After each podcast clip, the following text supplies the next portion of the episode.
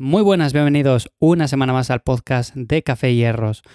Hoy quiero hablar un poco acerca de este boom que hemos tenido en los últimos años, acerca de los diferentes productos alimenticios con más proteínas que prometen ser más saludables, que prometen incrementar nuestra ingesta proteica a base de alimentos que son alternativas más adecuadas a, por ejemplo, productos que llevamos consumiendo toda la vida y vamos a ver realmente hasta qué punto esto es cierto. Vamos a ver si realmente merece la pena consumir este tipo de alimentos para eh, añadir más proteína a nuestro día a día. Vamos a ver si también son realmente saludables comparándolos con las opciones más tradicionales. Y vamos a hablar un poco acerca de este tema que para mí es muy importante porque cualquier persona que empiece a cuidarse mínimamente, que empiece a tener un poco más de eh, cuidado con la alimentación, con lo que come, con lo que compra en el supermercado, bueno, pues seguramente este tipo de cuestiones siempre están ahí. Oye, ¿qué opto? ¿Por la versión tradicional? ¿Por la versión con más proteínas? ¿O directamente es mejor otro tipo de alimentación más saludable. Bueno, pues vamos a ver hasta qué punto todo esto de los alimentos proteicos merece la pena. Como siempre, antes de nada os recuerdo que mi nombre es Iván Llamazares, me encontráis en mi web ivyamazares.com, ahí os echo una mano para entrenar mejor, para ganar músculo, perder grasa y en definitiva obtener una recomposición corporal. También, si queréis recibir cada 15 días un mail en el que cuento cómo entreno, cómo me alimento y cómo gestiono mi día a día, os podéis apuntar en lifters.es. Y lo dicho, a mí este tema de los alimentos proteicos me da la sensación de que está llegando un punto de que se nos va de las manos. Al principio eran dos o tres productos nada más, por no decir incluso menos, y a día de hoy tenemos multitud de variantes diferentes, incluso eh, marcas de suplementación que te sacan helados, que te sacan diferentes productos con una apariencia muy atractiva, porque son productos que llevamos viendo toda la vida, pero que prometen ser más saludables porque tienen más proteína. Bueno, lo primero de todo quiero responder algunas preguntas que me parecen importantes y la primera de todas sería si estos alimentos son una buena opción. Para ello tenemos que fijarnos lo primero de todo en la lista de ingredientes. Y es cierto que algunas opciones son más saludables que las versiones tradicionales, por ejemplo, un helado con más proteínas, pues seguramente dé la sensación de que es más saludable que su versión tradicional, que un magnum de toda la vida o un corneto, pero luego tenemos que irnos también a la lista de ingredientes que tiene y muchas veces lo que vemos es que contienen también bastante grasa, que contienen carbohidratos aunque menos azúcar y la cantidad de proteínas tampoco es que sea muy elevada. Igual encontramos en un helado 7 gramos de proteína.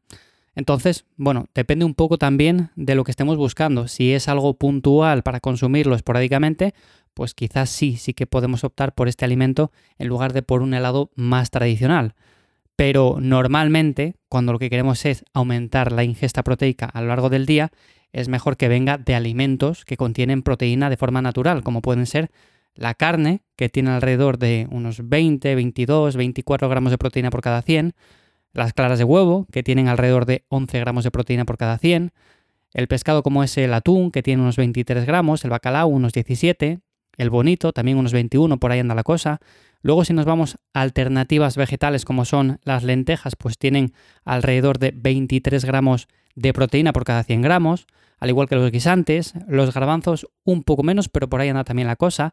La soja, esa sí que tiene bastante más, tiene alrededor de 35 gramos de proteína por cada 100 gramos.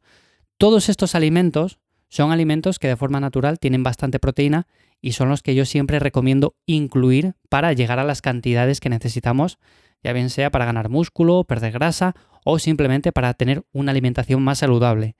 Luego, este helado que consumamos que tiene 7 gramos de proteína nos puede ayudar un poco, pero no debe ser la base ni mucho menos. ¿Por qué? Porque además tiene bastante grasa, como digo, tiene unos carbohidratos que tampoco es que sean la leche, y nos quedamos por lo tanto con un alimento que no es que sea muy nutritivo, que nos aporta proteína, sí, pero tampoco demasiada, y que en cuanto al precio, pues es bastante más caro que no estas opciones que he comentado y que son mucho más nutritivas.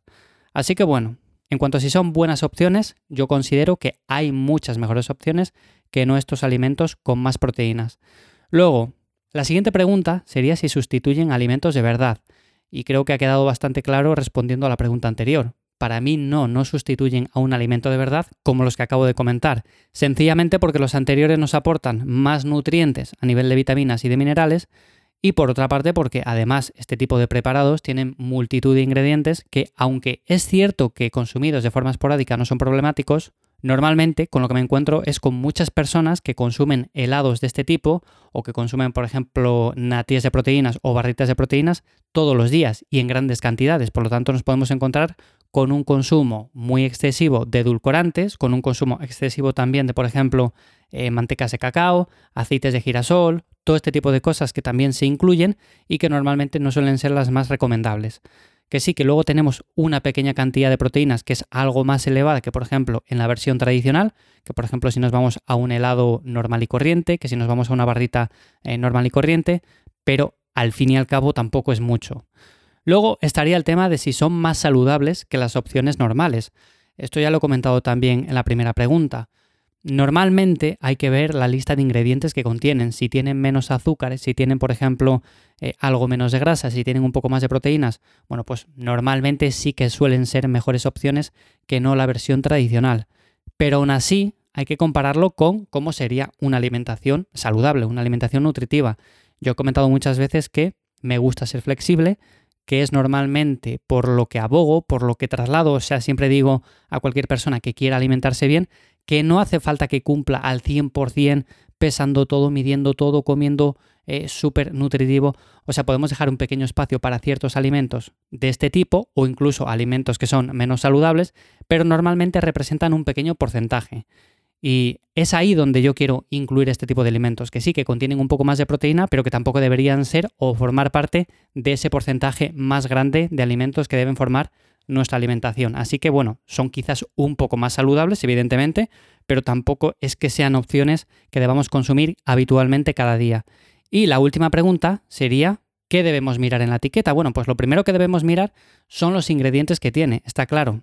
Antes de mirar las calorías, las grasas, los hidratos y las proteínas, debemos de echar un vistazo para saber de qué está compuesto esa barrita de proteínas, esas natillas, ese yogur, ese helado y por ejemplo, yo tengo aquí anotado lo que sería una barrita de proteína de coco y chocolate y podemos ver dentro de los ingredientes que tiene jarabe de fructosa y glucosa, proteínas aisladas de soja, chocolate con leche, complejo de minerales, copos de maíz extrusionado, copos de avena, proteínas aisladas de leche, manteca de cacao, aceite de girasol, polidestrosa, aromas, colecalciferol, riboflavina, clohidrato de tiamina, vitamina B12 recubierta y emulgente.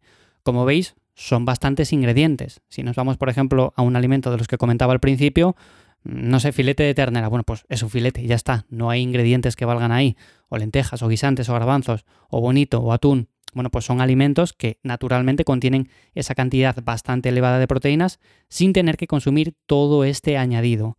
Luego, si nos vamos, por supuesto, a los nutrientes que encontramos en cada barrita, por ejemplo, una barrita son 40 gramos y tenemos unas 159 calorías, de las cuales grasas son 4,4 gramos, los hidratos de carbono son 19,2, o sea, son bastantes, y las proteínas 10,4. Tenemos una barrita de 40 gramos que tiene 10 gramos de proteína aproximadamente, pero que contiene también 19 gramos de carbohidratos. Entonces, bueno, ¿es una opción saludable? Pues seguramente si lo comparamos con una barrita normal y corriente, sí, porque tiene más proteínas, tiene menos carbohidratos, tiene un poco menos de grasa, entonces es una mejor opción que no esa barrita más tradicional.